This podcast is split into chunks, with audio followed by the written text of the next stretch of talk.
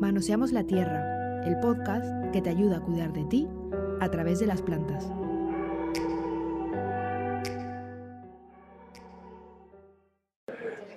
Buenos días a todos. Me sabe mal que me he unido un poquito más tarde, pero bueno, problemas logísticos, que he perdido el tren. Em, pues bueno, eh, mi nombre es Albert Cervera.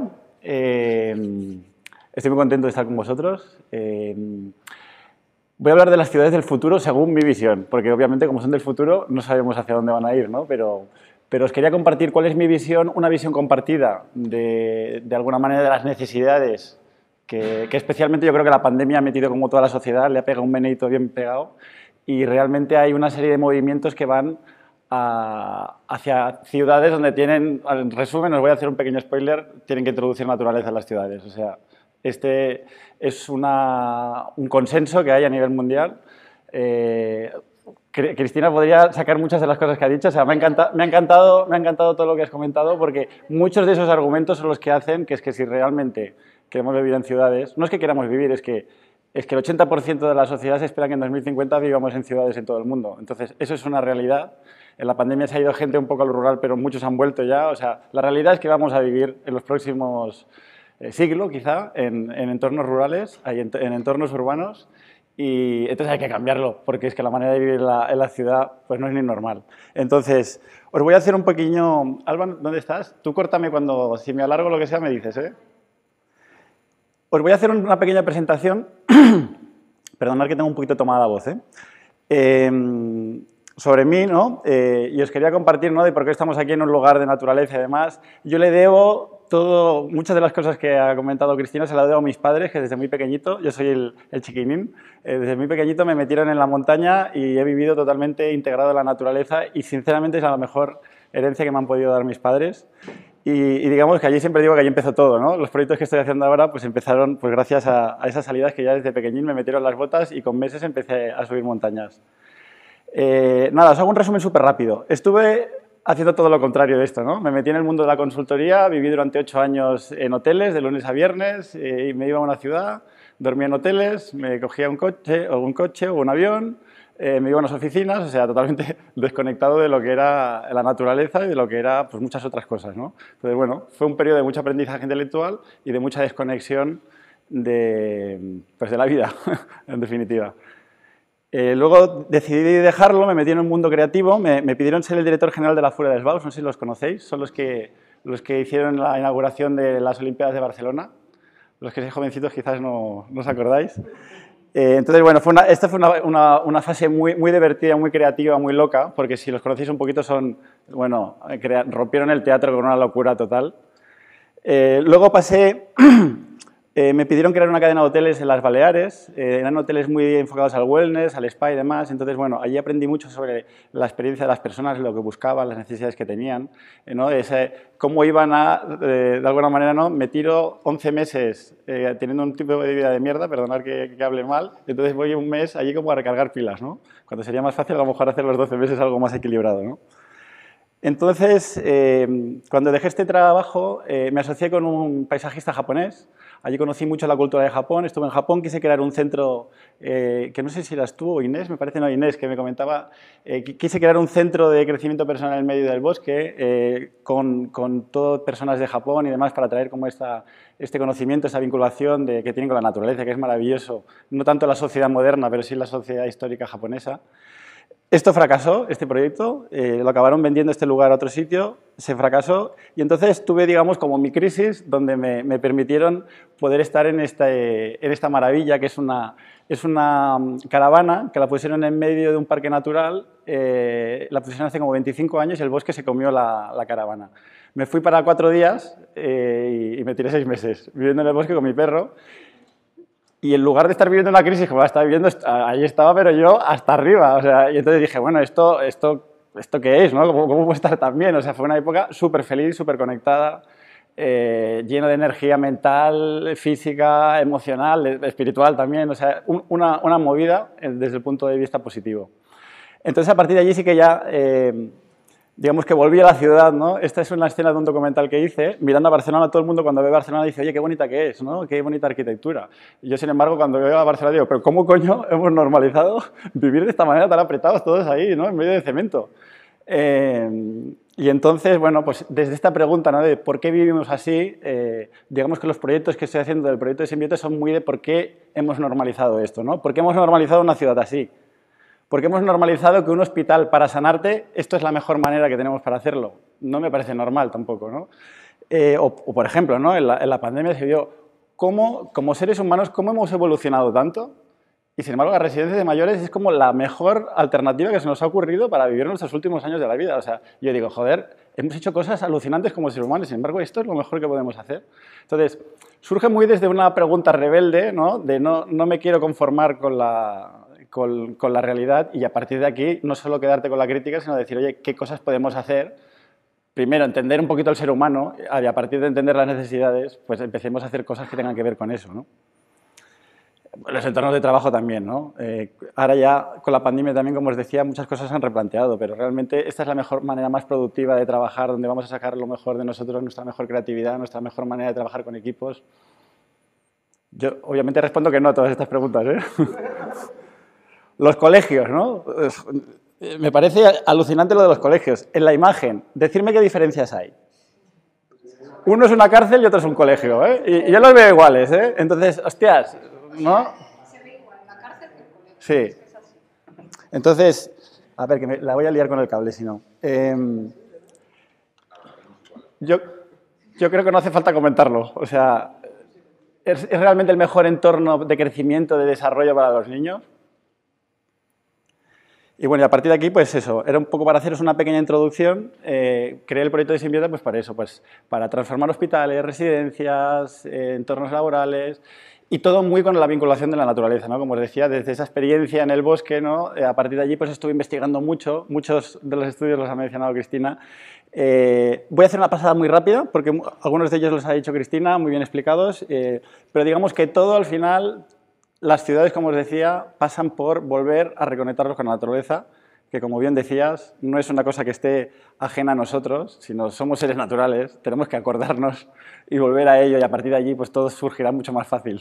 Entonces, es un poquito volver atrás en ciertas cosas que se nos ha ido un poquito, nos hemos perdido en el camino.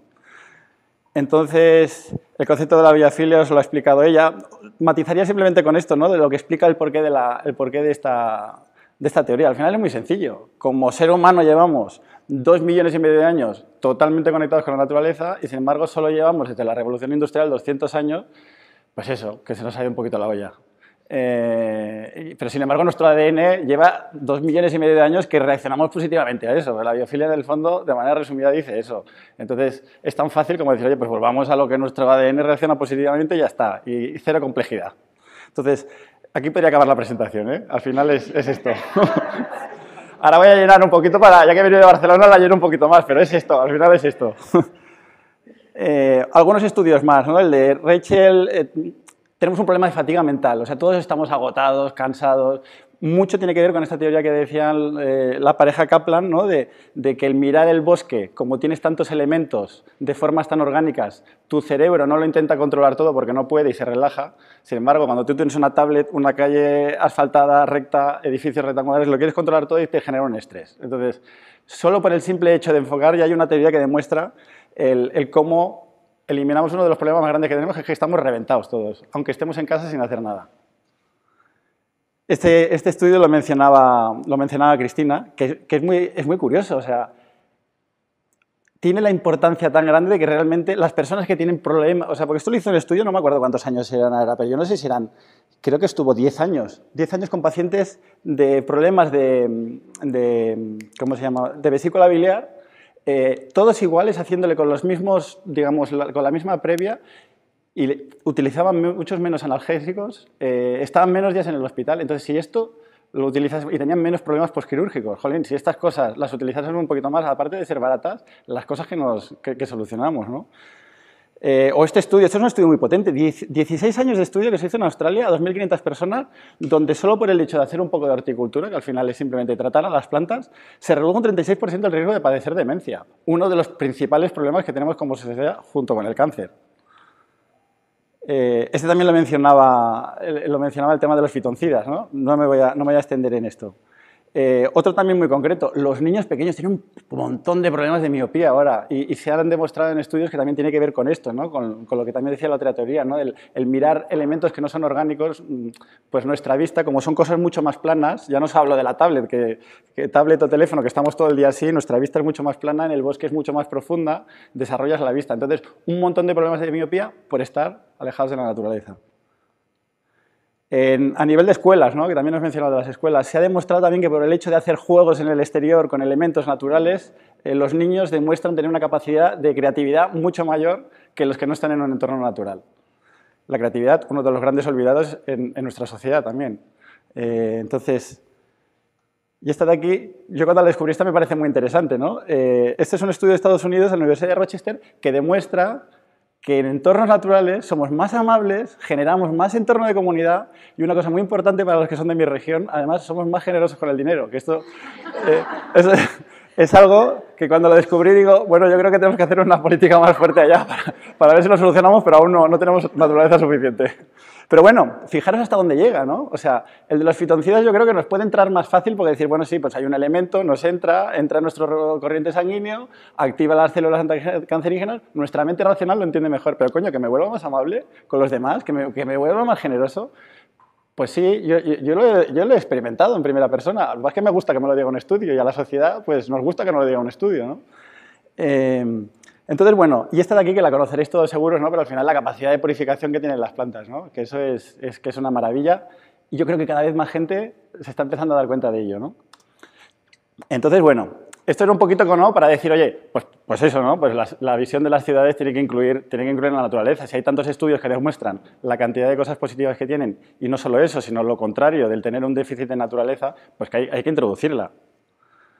Entonces, algunos datos, ¿no? Eh, se estima que el 70% de la población, como les decía, en el 2050 viviremos en ciudades. Eh, solo el 13%, según un estudio, tienen la naturaleza cerca de las ciudades, que es nada. Eh, estudios, bueno, esto lo menciona también Cristina, ¿no? Un montón de problemas de salud mental, estrés, psicosis, déficit de atención, eh, depresión, obesidad y un montón de cosas más.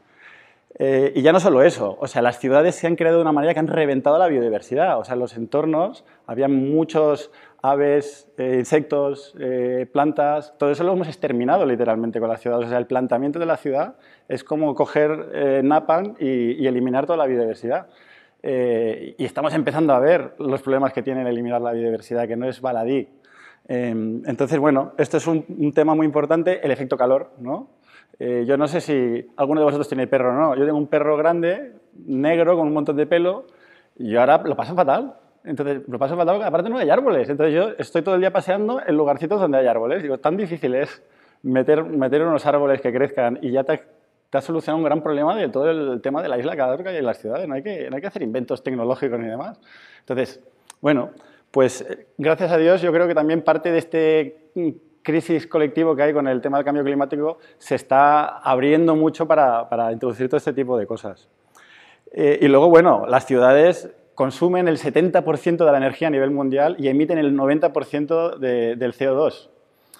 Con lo cual eso hace que sea insostenible. ¿no? Entonces, si queremos tener un mundo que las generaciones futuras pueda, pueda seguir, pues que incluso nosotros, ¿eh? que ya no, yo creo que la ventana tampoco es tan grande. ¿eh? No es aquello que dices, no, de aquí tres generaciones, cuatro, no, es que, es que nosotros ya no vamos a tener ni ciertos alimentos, ni ciertas capacidades ambientales, y entonces eh, yo creo que estamos reaccionando un poquito tarde, pero, pero bueno, al menos algún tipo de reacción hay.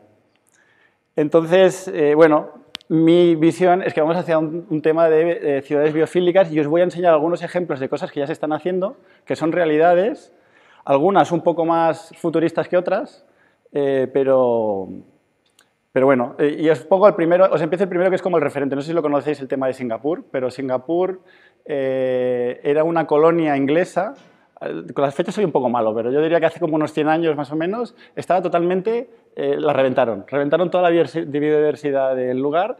Tiene muy poco espacio Singapur, empezó a crecer y lo llenó todo de, asfalto. Entonces, cuando se independizó Singapur de Inglaterra, lo que dijo es, vamos a recuperar la biodiversidad, vamos a recuperar la naturaleza.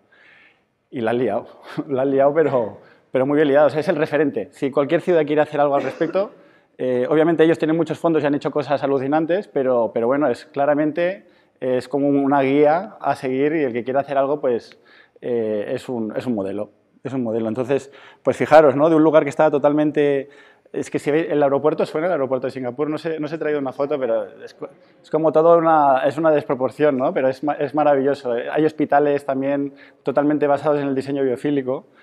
Eh, y luego, por ejemplo, han hecho parques gigantes de jardines terapéuticos para personas con demencia. Este en el caso es un parque normal, como si fuese el retiro, decir, oye, pues vamos a destinar dos hectáreas con elementos donde vamos a poner eh, zonas para las sillas de ruedas, zonas de estimulación sensorial. Entonces, parques públicos enfocados a solucionar un problema muy gordo que ellos identificaron, pero que lo tenemos en todas las sociedades, que es el tema de la demencia en personas mayores. ¿no? Pues eso ellos lo han llevado hasta los, hasta los parques públicos. Ya no es, oye, voy a meter aquí los cuatro elementos que pongo en todos los parques que lo pone una constructora, sino los vamos a pensar y vamos a pensar para el beneficio de las personas, a ver qué segmentos lo necesitan, porque luego ellos hicieron otras partes para otros segmentos de la población vulnerable que lo necesitaban. Entonces, pues esto es pensar en las personas. Y hasta ahora no se ha pensado. ¿no? Es entender un poquito esa necesidad y a partir de ahí este es el, no sé si lo conocéis, el, los minibosques de Miyagi, Miyagi, me parece que es de Miyawaki. Em, esto es un japonés, los japoneses siempre han, ido un poquito por delante en estas cositas, ¿no? pero eh, al final esto de lo que se trata, él, lo, que, lo que defendía es que hay que recuperar los entornos naturales nativos y de biodiversidad nativos de los lugares. Entonces él tiene como un método que lo que hace es crear minibosques muy pequeñitos donde se crea una biodiversidad, eh, pero que además crecen muy rápido. O sea, aquí lo podéis ver, ¿no? O sea, de golpe hay, tiene como una metodología donde estos bosques crecen 10 veces más rápido que, pues que, otro, que otro tipo de plantaciones y demás. Entonces, la idea es cómo generar de manera rápida estos entornos de biodiversidad en espacios pequeñitos, o sea, con lo cual es fácil en, en los, entornos, en los entornos urbanos. ¿Y cómo llega, cómo llega eso? O sea, con variedades de, de vegetales que tienen un crecimiento más rápido o, crea un ecosistema... Sí, técnicamente no lo sé. Sé que utiliza una serie de especies en concreto que se complementan muy bien entre ellas y entre ellas, digamos que entran en un círculo virtuoso. Pero no, te sabría decir las claves exactas de... Pero bueno, si lo buscas, eh, hay, mucha, hay mucha literatura de... Que lo han hecho muchos más, que no son... Luego ya sabes que los japoneses tienen como más marketing, ¿no? Pero, pero hay, hay, españoles que también han hecho... Lo hicieron incluso antes que él, ¿no? Eh.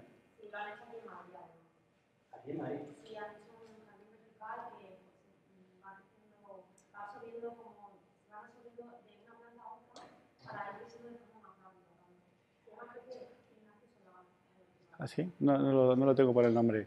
Pero sí, sí, eh, puede ser, ¿eh? Puede ser. Eh.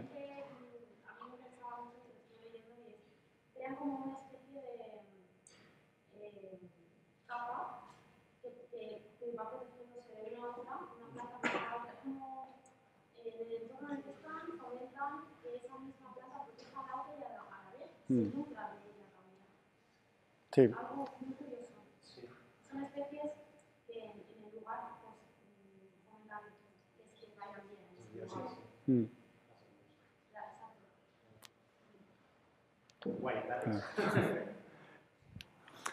Em, es el concepto de los parklets. Parklets serían como jardincitos pequeños que se pueden introducir en lugares donde a lo mejor no se puede actuar de una manera más grande con un jardín y demás. Entonces, esto, por ejemplo, es, este es de Londres, pero en San Francisco, en Barcelona se han hecho algunos también. Entonces, es como un introducir vegetación de manera más ¿no? pequeña escala, pero también que se puedan introducir en el entorno.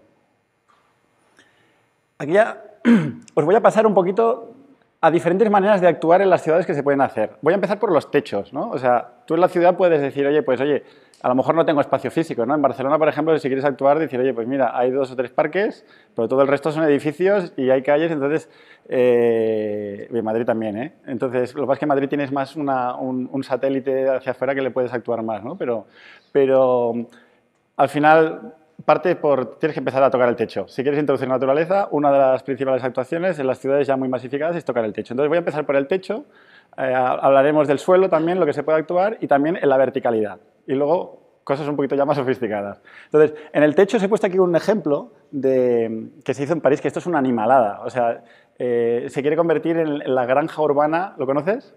Sí, bueno, techos verdes actualmente existen en muchas partes del mundo.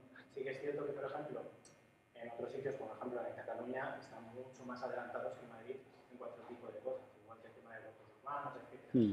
De hecho, verdes aquí tenemos un, un proyecto en Rivas, hacia Madrid, es un centro de educación medioambiental en el que la construcción se ha hecho, aparte con techos verdes, pues un sistema también de ventilación mm. para, para, poder mejorar pues también el, eh, la temperatura dentro del edificio, etc. Y uno de ellos, una de las cosas que se hizo en la construcción era pues, los, techos verdes, que actualmente pues, se ven en, diferentes construcciones más de gran envergadura, pero sin embargo de también proyectos más pequeñitos se hacen y, se, y, tienen buena finalidad. Hay proyectos de construcción de balas de paja y bueno, tipo de construcciones que, que, también lo están empezando a implementar también los hechos. Al fin y al cabo te ayudan a, a el... Exacto, tiene, tiene, tiene, muchísimos beneficios. ¿no? Lo que pasa es que este, este lo lleva a otro nivel. Porque París ha puesto un objetivo del 50% de los techos de los, de los tejados tienen que ser verdes eh, en el 2050, no, en el 2030. Eh, lo que pasa es que estos de aquí han metido 14.000 metros cuadrados de fachada, eh, que es además es una granja agrícola urbana, o sea, de producción de alimentos. ¿eh? Porque claro, este es otro de los elementos que os quería comentar. tenemos un problema de abastecimiento, de alimentación. la, comida viaja, viaja un montón. O sea, tú te comes un pomelo de estos así que ha dado la vuelta al mundo dos o tres veces. Entonces, se ha demostrado que es insostenible, no, no, tiene sentido. Y no solo eso, que pasa la pandemia y de golpe te, la ciudad se queda totalmente desabastecida y se espera que vayan más eh, epidemias y demás. Entonces, las ciudades tienen, en esa integración con la naturaleza, tienen que empezar a ser eh, generadoras de, sus propios recursos, tanto electricidad como o sea, el tema de la energía, como el tema de los alimentos. Que además ahora mismo estamos en un momento de la sociedad donde estamos en un riesgo de un problema de una crisis alimentaria muy grande ya no solo por, la, por el tema de la guerra, pero, pero, bueno, hay muchos países que van a, a tener un gran problema de, de conseguir los, los, alimentos básicos. ¿no? Entonces, las ciudades tienen que empezar a aprender esto y todos estos experimentos, estos son grandes y son espectaculares y demás y son más bien un hito eh, conceptual incluso a veces, ¿no? pero es para demostrar que luego se pueden hacer cositas más pequeñas que sirven para ello. ¿no? Eh, este es más pequeñito, esto es una, terraza de, Brooklyn, pero bueno, como decías tú también, hay algunos en Barcelona que son igual. Estos son pequeños huertos que los puedes hacer tú con tu, comunidad. Los puedes hacer a mayor escala, menor escala, pero al final es, bueno, pues es utilizar el techo que aparte luego pues tienen todas esas ventajas. Al final esto pues genera eh, pues el problema del calor, del frío, aísla mucho mejor. Y, este en este caso de México no solo tiene que ser para un tema de producir, puede ser un lugar donde decir, oye, pues, eh, pues aquí subimos la comunidad y hacemos un poco también de comunidad, que no, en las ciudades nadie conoce a sus vecinos. Entonces, lugares que sean de bienestar y también un poco de generar el colectivo y que no sea un lugar solo para poner las máquinas del aire acondicionado y que sea un, un secarral, eso, ¿no? Eh, esto, por ejemplo, un poquito atándolo con lo de los hospitales, es un concepto que me gusta mucho. Yo siempre les recomiendo que es intentar utilizar las azoteas para generar estos jardines terapéuticos. ¿no? O sea, que tú puedes estar ingresado y tú puedas subir allá arriba, te toque el sol, que solo porque el hecho que te toque el sol ya es parte de la naturaleza también y tiene un montón de beneficios, que tengas los beneficios de las plantas que tienes en el lugar, que incluso si ya está bien pensado, pues puedas incluso hacer parte de la rehabilitación física, la puedes hacer allí, o incluso el médico si tiene que dar malas noticias o, temas de conversación con los familiares y demás, lo puedes hacer en un lugar que no sea tan tétrico como, como son los hospitales, ¿no? Entonces, para hospitales yo confío mucho en, en, esto, es algo que se le tiene que dar, se le tiene que dar, se le tiene que dar vidilla, vaya. Y tampoco hay que complicar. Aquí os enseño cosas chulas, pero se pueden hacer cosas muy sencillas. Entonces, no, no, eh, es que, bueno, yo os pongo aquí lo bonito pues porque, porque es más bonito, ¿no? Pero tiene que ser inspiracional. Al final, oye, tú pones ahí unas cuantas macetas, pones unas cuantas plantas y le pones un poquito de cariño y ya está. No es un tema de gastarse mucha pasta. Que luego la gente se cree que solo estas cosas es un tema de talonario y no. Eh, es mucho más barato que muchas de las tonterías que se están haciendo. Este es el caso de un colegio, ¿no? Pues, pues también lo mismo, ¿no? Si el, lugar de estar, eh, pues que es que no tiene ni patio en este colegio de Chicago, ¿no? Pues si de golpe ya lo puedes estar haciendo arriba, puedes jugar, tienes plantas. Además, esto lo utilizan para hacer un tema de divulgación, de concienciación, porque si los chavales no empiezan a entender la importancia de todo eso, pues esto no, no sigue, ¿no? Entonces, eh, yo creo que uno de los retos más grandes que hay de todo esto, ¿no? Que gente como vosotros, esto se expanda, ¿no? Y cada vez haya más gente que diga, ay, pues sí, pues esto tiene sentido, porque, porque la gente no le, pasa como a tu novio, ¿no? De, decir, oye, pues no, pues no, lo entiendo, ¿no? ¿Qué, me, va a aportar una planta, no? Pues, pues sí, ¿no? Eh, y luego, ¿no? Pues por ejemplo, ya que hay ciertas fábricas, este es en Copenhague una, una, industria de residuos, pues bueno, pues también pueden hacer su función, eh, pues de alguna manera para compensar el, el, el impacto medioambiental que hacen, ¿no? Este es un proyecto muy, muy simpático, yo creo que es más simbólico que no por, por el impacto que hace, pero en, en, en lo que hicieron fue coger todas las, las paradas de autobús y generaron todo un espacio verde, sobre todo muy enfocado para, para, un problema muy grande, que es el tema de las abejas, que si las abejas desaparecen, se cae el sistema, ¿no? Entonces, bueno, es simbólico, yo creo que es más bien un tema de generar conciencia, pero, eh, pero también tenía, hicieron su estudio que tuvo su repercusión a nivel de polinizadores. Y aquí os he puesto como dos, dos cosas que son derivados, ya son de las cosas que hacemos nosotros en los hospitales, pero cuando, ya que estamos hablando de techos, pero el, el, la biofilia, el diseño biofílico, el impacto de lo natural, también se ha demostrado que tiene un impacto en el nivel de cortisol, en el nivel de ansiedad, solo por el hecho de verlo en, en una imagen. O sea, obviamente tiene muchas más ventajas eh, una planta natural, pero el hecho de poder que, como este señor, ¿no? Que, la gente se olvida que en el hospital lo más importante es el techo si estás encamado y no te puedes mover. ¿no? Entonces decir, oye, me pongo en el lugar de la persona, sé que está mirando el techo, pues voy a ponerle algo que sé que le funciona bien. Esto, eh, perdonad que a veces hablo mal, ¿eh? pero es un puto vinilo de plástico que vale 50 euros. ¿no? Entonces, ¿qué te cuesta poner eso allí y que, a este, y que este señor de golpe tiene una experiencia que obviamente es desagradable porque estás en el hospital, pero es que es mucho mejor porque es que le habrá bajado el nivel de cortisol, eh, estará más relajado y solo por un entorno que es más agradable, pues tú te relajas y tu proceso de hospitalización pues es más agradable. Entonces, os lo quería traer, traer, también aquí porque yo creo que bueno, las ciudades también tienen que cambiar por dentro y hay ciertos lugares donde a lo mejor no puedes actuar con plantas porque la naturaleza no es solo plantas, es materiales naturales como esta, ¿no? el, ver una madera, reaccionamos también de manera más positiva que no una, una del Ikea que es un conglomerado que no, no me activa nada natural, ¿no? las, las, rocas, el hierro, los materiales. Entonces hay, hay, hay muchas cosas que podemos hacer en el interior eh, que, que, que no me voy a extender aquí ahora, pero bueno, os quería poner esta pinceladita solo.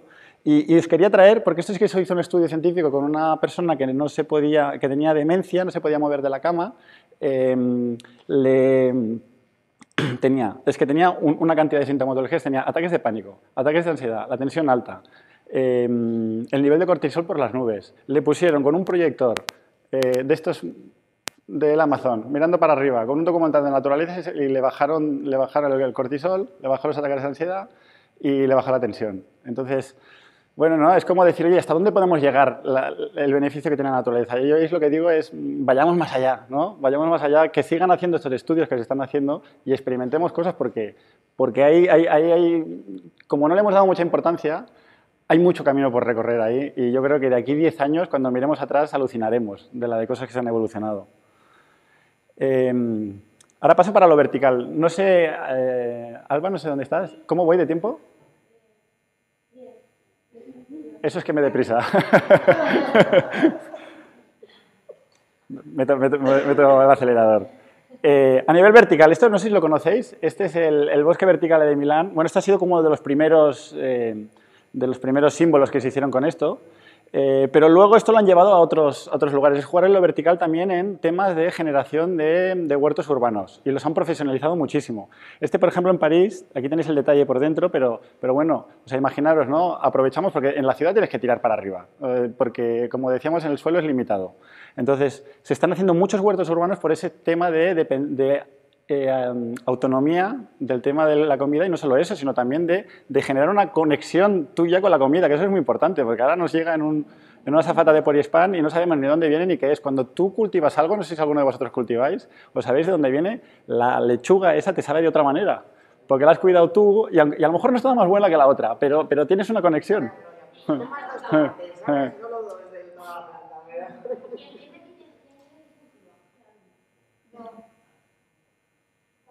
Y nada que ver, sí que sabe mejor. Ver, Se sabe mejor además, sabe mejor.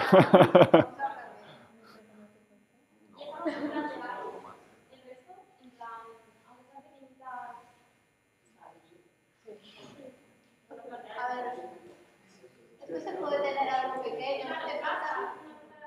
Yo lo que hago es asociar un poco cultivos, pues aromáticas, eh, lechugas, tomates, todo convive más o menos, evitas plagas así, tampoco necesitas estar echando químicos. Y yo desde que soy madre, que no sé, me ha cambiado la visión de todo tanto, que si tienes un trocito se puede utilizar bien, no hace falta muchísimo, no te vas a poner a plantar patatas en una gran extensión, pero sí que asociando cultivos puedes tener un poquito de todo para hasta frutos, hasta frutos, frutos.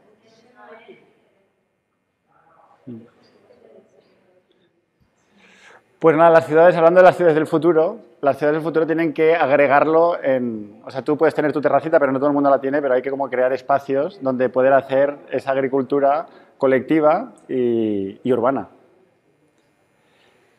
Como siempre, los chinos, os lo he puesto, os lo he puesto pero bueno, fijaros lo contaminantes que son ellos, eh, que a priori les da igual la... pero están, están encabezando proyectos muy grandes eh, en este camino. Esta es la, la torre de agricultura urbana más grande del mundo. O sea, os he puesto aquí los datos. ¿eh? Puede llegar a alimentar a 40.000 personas al año y 270.000 kilos de, de, eh, de, vegetales y de frutas al año. ¿De hidroponía o...? Sí. Hidroponía y aeroponía. Mm. Sí. Bueno, es que la mayoría de lo que sería agricultura urbana va por ahí. Sí, exacto. Eh, y aparte esto tienen oficinas, o sea, combinan oficinas, abajo además han creado como lugares para poder vender todos todo estos... Eh, sí, sí, sí. Este es el... Este es un... Este no sé si conocéis este caso, pero al final también esto ya es actuando a nivel de infraestructuras. Aquí os he puesto un par de, de, también de elementos donde se puede tocar. Aquí, por ejemplo, lo que hicieron en, en Rotterdam, lo que fue es coger todos estos entornos de aquí que era carretera y cogieron y dijeron, oye, pues eh, flores salvajes, que no hay que, no hay que mantenerlas, no hay que cortarlas, te ahorras todo el tema de podar y demás, y además eh, estamos en lo mismo, ¿no? Ayudas a generar biodiversidad, polinizadores, etcétera, etcétera. Cosas muy sencillas también, ¿no?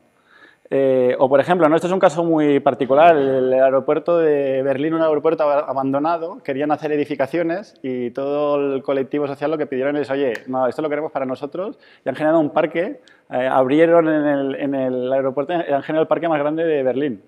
Entonces, bueno, ¿no? a veces es como, como reaprovechar ¿no? Eh, infraestructuras para introducir, ¿no? todo con esa línea ¿no? de, entre el techo, el vertical, el suelo, los pequeñitos estos y las infraestructuras, pues al final generar estas ciudades biofílicas. ¿no? Este es otro proyecto de... Este es un proyecto muy bestia. Eh, aquí os lo he puesto como ya algo que incluye todo, incluye techos, incluye suelos.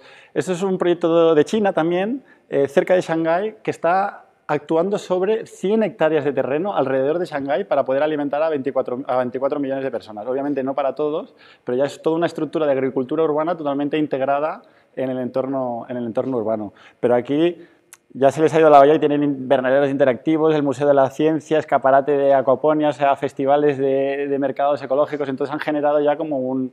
¿no? Pero al final son experimentos pero ya con un impacto real. Entonces, a partir de aquí, pues obviamente habrán cosas que no funcionarán bien y a partir de aquí, pues las ciudades irán aprendiendo también de los, los primeros siempre se equivocan más, eso es así. Eh, y después esto también, en China también este ya es, este, os lo he puesto ya también como, como una animalada, ¿no? Esto, esto, ya es una ciudad bosque que se le llama, ¿no? Eh, esto de aquí han, han plantado 40.000 árboles eh, y un millón de plantas eh, con la idea de pues eso, absorber casi 100 toneladas de CO2 y 57 toneladas de contaminante.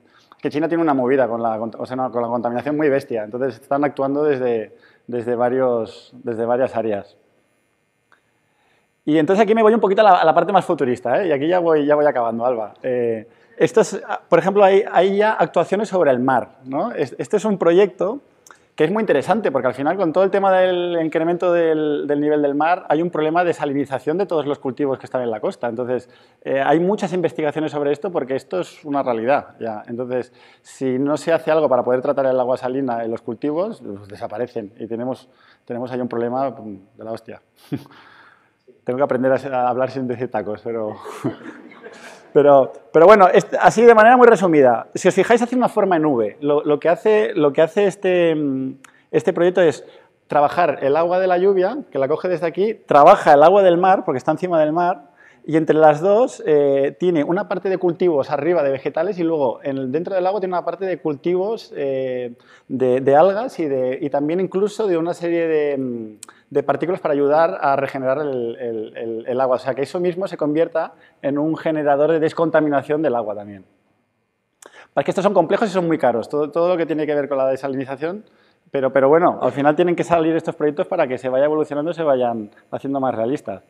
Y este después ya, es el, os he puesto el último, que es el más... Pero esto es un, esto es un proyecto que, que, se, que se está trabajando en él, ¿eh? o sea, no es, no es un tema de una peli de ciencia ficción. ¿eh?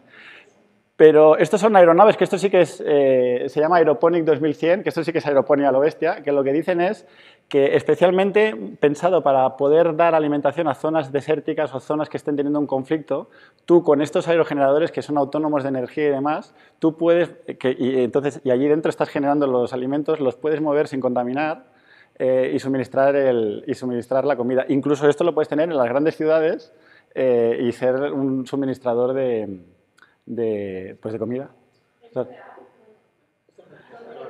No está implementado, no está implementado. No, no, si lo, queréis buscar, eh, se llama Aeroponic 2100. ¿Qué? Pero no está en ningún lugar, ¿eh? No está, no, no está, pensado, está pensado para todo el mundo, ¿eh? Mm. Sí, sí. Es como un Zeppelin, que va con energía solar o energía... De... Sí, es un Zeppelin, sí, sí. Bueno, ahora quieren hacer un Zeppelin eh, en Barcelona-Baleares, ¿eh?